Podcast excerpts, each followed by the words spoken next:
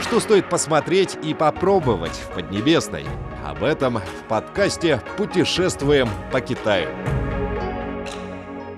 Дорогие друзья, мы продолжаем знакомство с культурным и природным наследием Китая.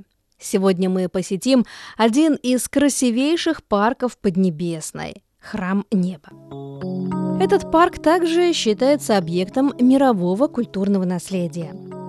Если вам представится возможность побывать в Пекине, то обязательно посетите Великую Китайскую стену, Дворец Гугун, парки Ихауен и Храм Неба. Они представляют самый высокий уровень древнего зодчества Китая. Храм неба или по-другому алтарь неба является наиболее целостным архитектурным ансамблем Китая, который служил для совершения жертвоприношений. Каждый император в истории Китая ежегодно проводил церемонии моления небу, земле, солнцу, луне и различным божествам, совершая молитвы об э, обильном урожае, о благоприятных природных условиях, о мире и стабильности правления. Мольбы небу были самым важным ритуалом, имеющим государственное значение. Император Китая называл себя сыном неба. Все императоры управляли жителями и страной, будучи сыновьями неба. Молитвы небу являлись их привилегией. Простым людям нельзя было обращаться с молитвой к небу и совершать жертвоприношения. Храм неба был возведен в 1420 году. Здесь императоры династии Мин и Цин совершали обряды поклонения небу и земле. Храм расположен к югу от знаменитого дворца Гугун, а его территория по размерам в четыре раза превосходит запретный город. Южная ограда храма по форме квадратная, что символизирует землю. Северная ограда полукруглая, что символизирует небо. Такое проектирование соответствует древним представлениям китайцев о том, что небо круглое, а земля квадратная. Храм неба разделен на две части – внешнюю и внутреннюю. Главные сооружения сконцентрированы по южной и северной сторонам центральной оси внутреннего храма. С юга на север расположен алтарь неба, зал небесного свода и зал молений о жатве. Алтарь неба – это трехъярусная круглая каменная площадка.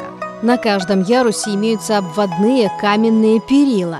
Именно эта площадка является центральным местом, где императоры проводили религиозный обряд моления небу. Церемония была очень сложной и величественной и обычно проводилась ежегодно перед рассветом. В день Дунджи по лунному календарю, приблизительно 22 декабря. Император сам проводил эту церемонию, во время которой перед храмом вывешивали большой фонарь. В нем горела огромная свеча высотой более одного метра. В юго-восточной части алтаря неба установлен ряд специальных курильниц, в которых сжигали жертвенные подношения, а именно коров и шелковые ткани. В процессе жертвоприношения повсюду клубился дым – и в воздухе плыли звуки музыки. Атмосфера была торжественной и благоговейной.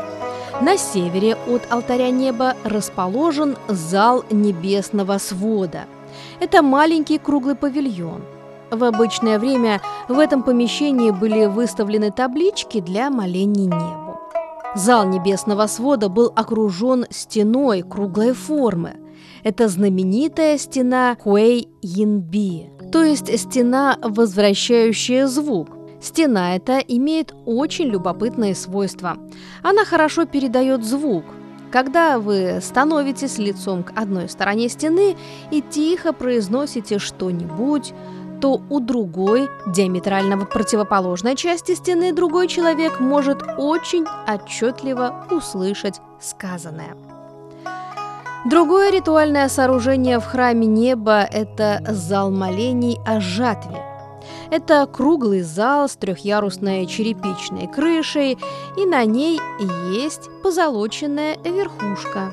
Этот зал построен на трехъярусном круглом фундаменте. Зал моления о жатве – это то место, где каждый год летом император молился о неспослании богатого урожая. Поэтому это строение тесно связано с сельскохозяйственными культурами – Например, в зале есть четыре гигантские деревянные колонны, которые символизируют четыре сезона года – весну, лето, осень и зиму. Предки китайцев делили сутки на 12 временных отрезков, поэтому 12 колонн для поддержания первого яруса символизируют 12 периодов суток. 12 колонн, поддерживающих второй ярус, символизируют 12 месяцев года – всего 24 колонны представляют 24 сезона сельскохозяйственного календаря Китая.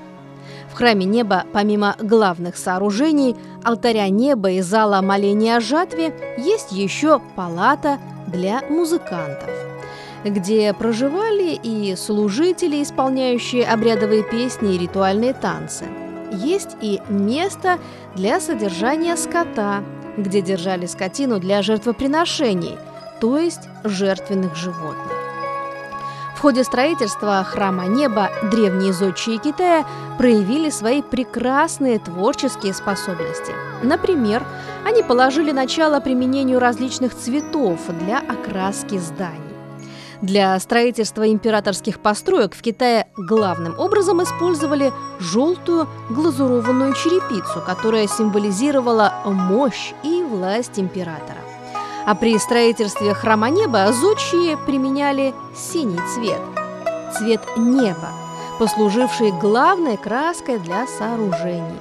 Например, стена, возвращающая звук, крыши зала моления жатвы и алтаря неба, а также крыши построек этих двух сооружений были покрыты синей глазурованной черепицей. В 1998 году храм неба был внесен в реестр объектов мирового культурного наследия.